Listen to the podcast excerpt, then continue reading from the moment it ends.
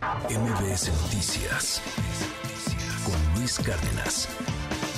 Pues sigue dando mucho de qué hablar todavía la desaparición de fideicomisos del Poder Judicial, de lo que hemos hablado ampliamente en los espacios de MBS Noticias. Y bueno, pues este fin de semana se dio a conocer que diputados de, de oposición del PRI, del PAN, del PRD presentaron ante la Suprema Corte de Justicia de la Nación una acción de inconstitucionalidad por la desaparición precisamente de 13 de los 14 eh, fideicomisos. Y bueno, pues esta mañana le agradezco mucho al diputado Marco Antonio Mendoza, él es vicecoordinador del grupo parlamentario del PRI, que nos comparta los detalles de esta acción y que entiendo fue presentada eh, según el, acuse que, pudieron difundir ahí en, eh, públicamente en medios, se presentó el viernes, diputado. Muy buen día.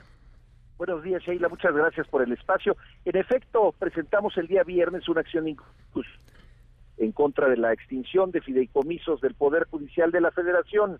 Consideramos que hay ahí graves violaciones que atentan contra la división de poderes, contra la democracia y que pueden impactar de manera negativa sobre todo el acceso de la justicia del pueblo mexicano. Entiendo que el fondo de, esta acción también responde al, proceso legislativo que se llevó a cabo y, y, que pues por eso están demandando que pues que se cancele con esta acción.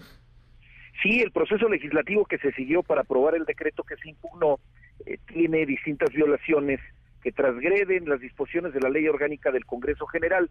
En el Senado, la ley orgánica establece que las comisiones se integrarán por 15 diputados, hacen una modificación y le suben a 16.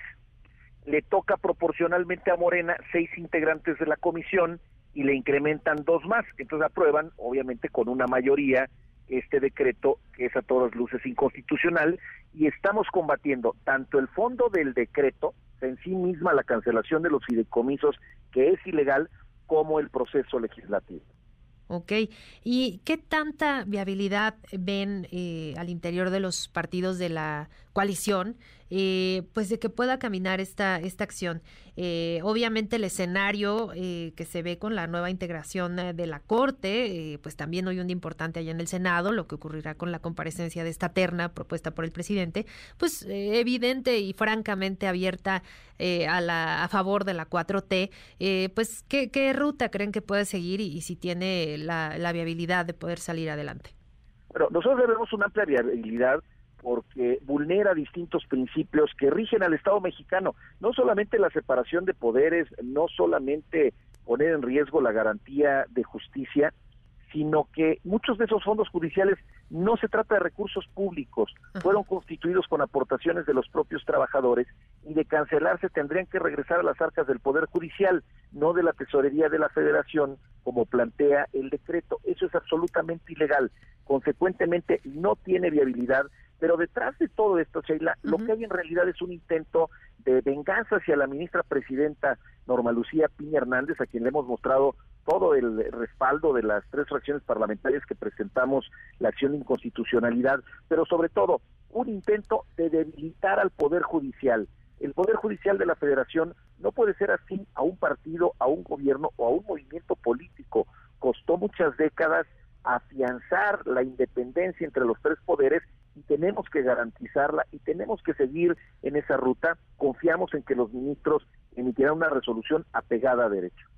Y, pues también estos, decíamos, se en este marco, en este debate de la elección de la nueva, nuevo ministro eh, para sustituir la, vacante que deja eh, Arturo Saldívar y que por cierto también se va eh, allá a una campaña morena. Entonces, pues ciertamente se ha visto y se ha señalado en, los medios y también analistas, especialistas en, derecho, pues de, la gravedad, de la preocupación que, que tienen de que pues la división de poderes deje de existir, de que la autonomía de la Suprema Corte de Justicia de la Nación esté en peligro.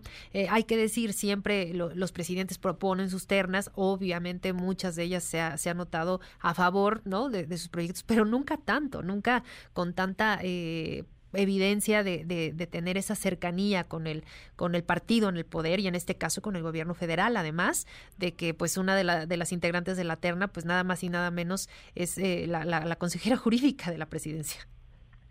Pues nosotros confiamos en que quien llegue a ese espacio en la Suprema Corte asuma su papel con responsabilidad. Sin duda lo deseable es que sea una persona que no tenga vínculos con el partido en el poder y con ningún partido, que cumpla su función con imparcialidad. Hoy día la Corte goza de una gran aceptación con la sociedad porque el Poder Judicial es una de las instituciones que mejor funciona en el Estado mexicano y que garantiza la justicia en lo federal para la ciudadanía y hacemos votos porque así siga siendo. Sin duda es eh, señalarse pues, que la cercanía de un ministro, de una ministra con el partido en el poder, lo deseable es que eso no incida bajo ninguna circunstancia en la manera en que se desarrollan los hechos, pero detrás, como lo hemos dicho, pues siempre hay la intención de vulnerar al poder judicial y a las instituciones, como lo hemos visto también con el INAI, con el INE, en fin, es, es increíble que un partido que llegó con un bono democrático tan importante, llegado al, al poder, eh, trate de vulnerar las instituciones que dan soporte a la democracia. Así es, y bueno, pues estos eh, fideicomisos que, bueno, vimos múltiples eh, movilizaciones de, los trabajadores del, Poder Judicial, eh, pues tratando de, impedir que, desaparecieran estos fideicomisos. Finalmente no ocurrió así, desaparecieron 13 de, los 14, más o menos acumulaban 15.800 millones de pesos, y, pues es importante señalar, además del, del proceso legislativo que ustedes argumentan, pues no se llevó a cabo apegado a, la normatividad legislativa, bueno, pues también este riesgo eh, de, lo que podría ocurrir en caso de, de no concederse la, la, medida, pues se afectarían eh, parte de los derechos fundamentales, de los principios, ustedes dicen, democráticos de los trabajadores. Sí, claro. A ver, los derechos de los trabajadores son fundamentales. No se les puede afectar retroactivamente. Estamos afectando derechos de las y los trabajadores.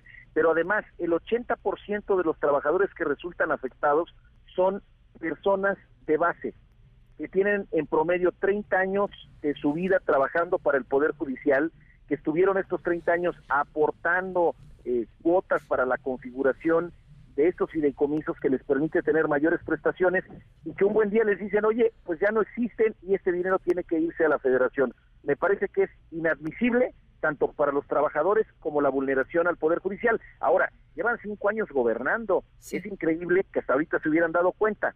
Eso es lo que demuestra que se trata de una venganza hacia la imparcialidad con la que se ha conducido la presidenta de la Suprema Corte de Justicia de la Nación. Y, por ejemplo, en el Poder Judicial en la Ciudad de México están constituidos, como en los poderes locales, también suele pasar distintos fideicomisos y figuras de esta naturaleza, y ahí no pasa nada. Entonces tratan y usan la justicia de manera selectiva.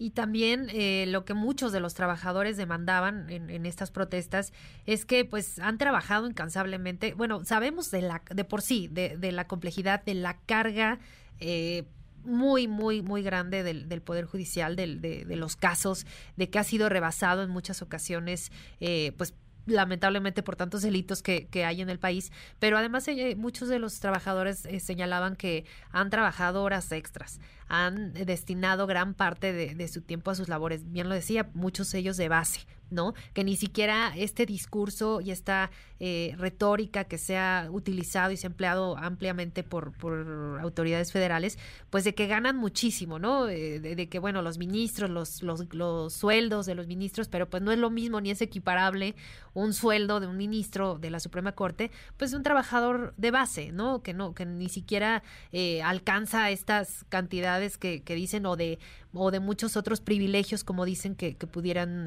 llegar a llegado a tener. Sí, a ver, eso es una simulación, es un falso discurso de austeridad, centran el discurso en un tema de sueldos, por supuesto que nadie va a estar a favor del dispendio, del dispendio de los recursos públicos, pero en realidad detrás pues, se está afectando a la gente y se está afectando al Estado mexicano y a la posibilidad que tiene la sociedad de que se le haga justicia de, de manera puntual. Claro. Y bueno, pues finalmente, diputado, ¿qué, ¿qué, ruta seguirá una vez que ya se presentó, ya se, ya se recibió esta acción de inconstitucionalidad? ¿Qué sigue en el proceso? Pues ha sido presentada, esperaremos el acuerdo de admisión de la acción de inconstitucionalidad. Hemos pedido la suspensión provisional del acto reclamado, es decir, que se suspenda la aprobación en tanto se resuelve de fondo el asunto uh -huh. y estaremos muy pendientes con las señoras y señores ministros del resultado de la, de la acción de inconstitucionalidad.